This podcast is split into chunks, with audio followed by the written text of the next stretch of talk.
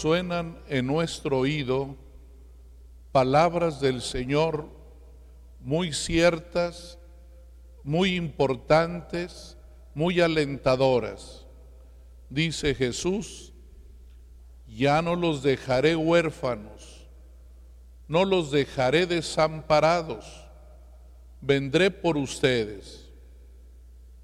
El sentimiento de orfandad. Muchos de ustedes saben lo que significa ser huérfano. Han perdido a su papá, han perdido a su mamá. Saben lo que es tener ese hueco que nada lo llena en el corazón. Cuánto duele la ausencia del papá, la ausencia de la mamá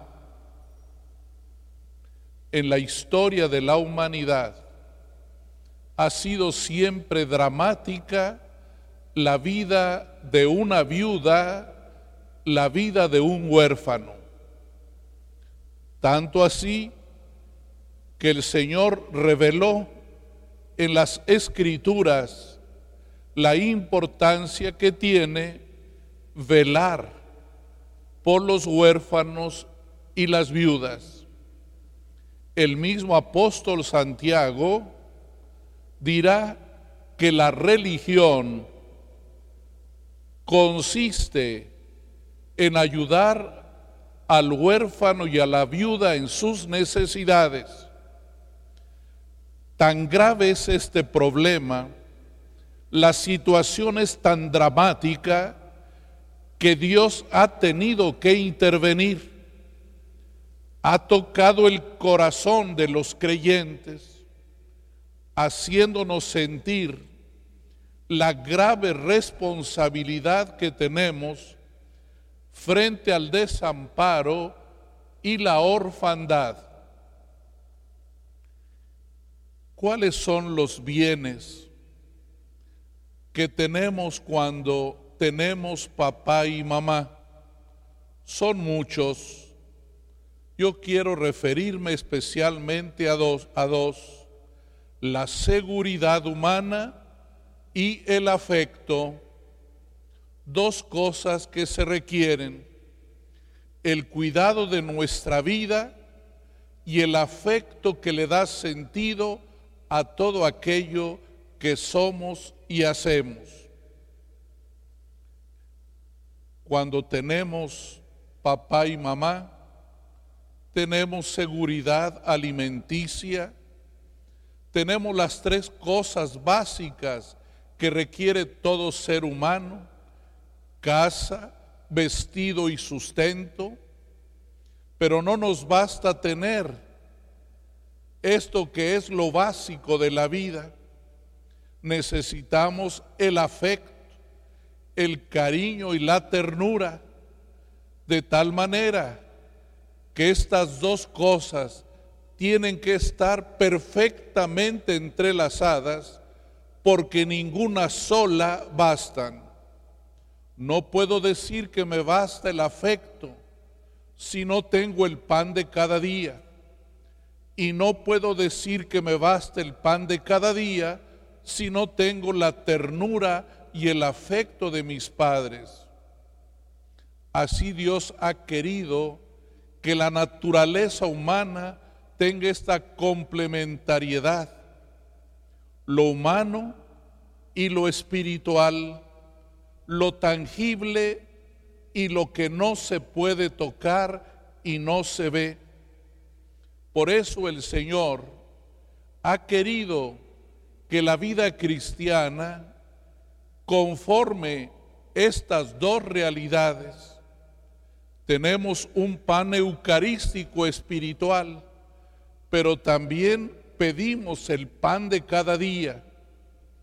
Atendemos la necesidad de lo espiritual, recibiendo la sagrada comunión, pero también tenemos que saciar nuestro cuerpo por eso, en la Eucaristía hacemos visibles esas dos necesidades, La primera, en el altar, ahí está el pan espiritual, el pan del cielo, pero también cuando terminamos la Eucaristía, los creyentes compartimos el pan material con los más pobres, de tal manera que la Eucaristía se prolonga y sale a las calles, lo espiritual se convierte también en una realidad material. Así también la iglesia descubrió la presencia de su ayuda evangelizadora. Por eso cuando el Señor regala el Espíritu Santo, esa realidad invisible pero sensible, quiso que hubiera un gesto físico, tangible, para que también nosotros entráramos en esa dinámica del afecto y del amor. Han oído hablar de la imposición de manos cuando el sacerdote, el obispo, el que ora por nosotros, nos pone las manos. Eso implica cercanía, tangibilidad, porque el amor exige cercanía no es posible un afecto siempre distante, si bien tenemos que fortalecer el afecto cuando vivimos en lugares distintos y apartados, pero siempre el afecto exige cercanía. Por eso San Juan, cuando habla de la comunión con Jesús, dice, lo que hemos visto, lo que hemos oído y lo que hemos tocado con nuestras manos. Esto es lo que les transmitimos, hermanas y hermanos. Hoy el Señor Jesús nos hace una promesa.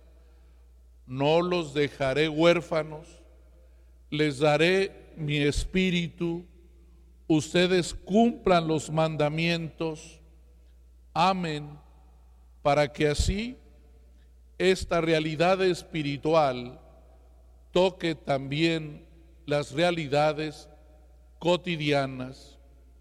En esta Eucaristía no podemos olvidar a tantas niñas y niños que sufren orfandad o tantas personas que están solas. Es la iglesia, es la humanidad que tiene que ejercer su, papel de paternidad y de maternidad. Es nuestro deber compartir lo que somos y lo que tenemos. No olviden lo que dice el apóstol Santiago. La religión pura y verdadera consiste en apoyar al huérfano y a la viuda en sus necesidades es un mandamiento obligatorio, es un deber moral de afecto el cuidar unos por otros, que nadie esté solo, que nadie se sienta huérfano, es la promesa de Jesús y es también la tarea y la misión de la iglesia. Por eso la iglesia se le llama la madre iglesia porque tiene que cuidar a todos. Vamos a invocar también en este domingo a la Virgen María, la Madre del Señor. A ella le decimos bajo tu amparo, bajo tu cuidado.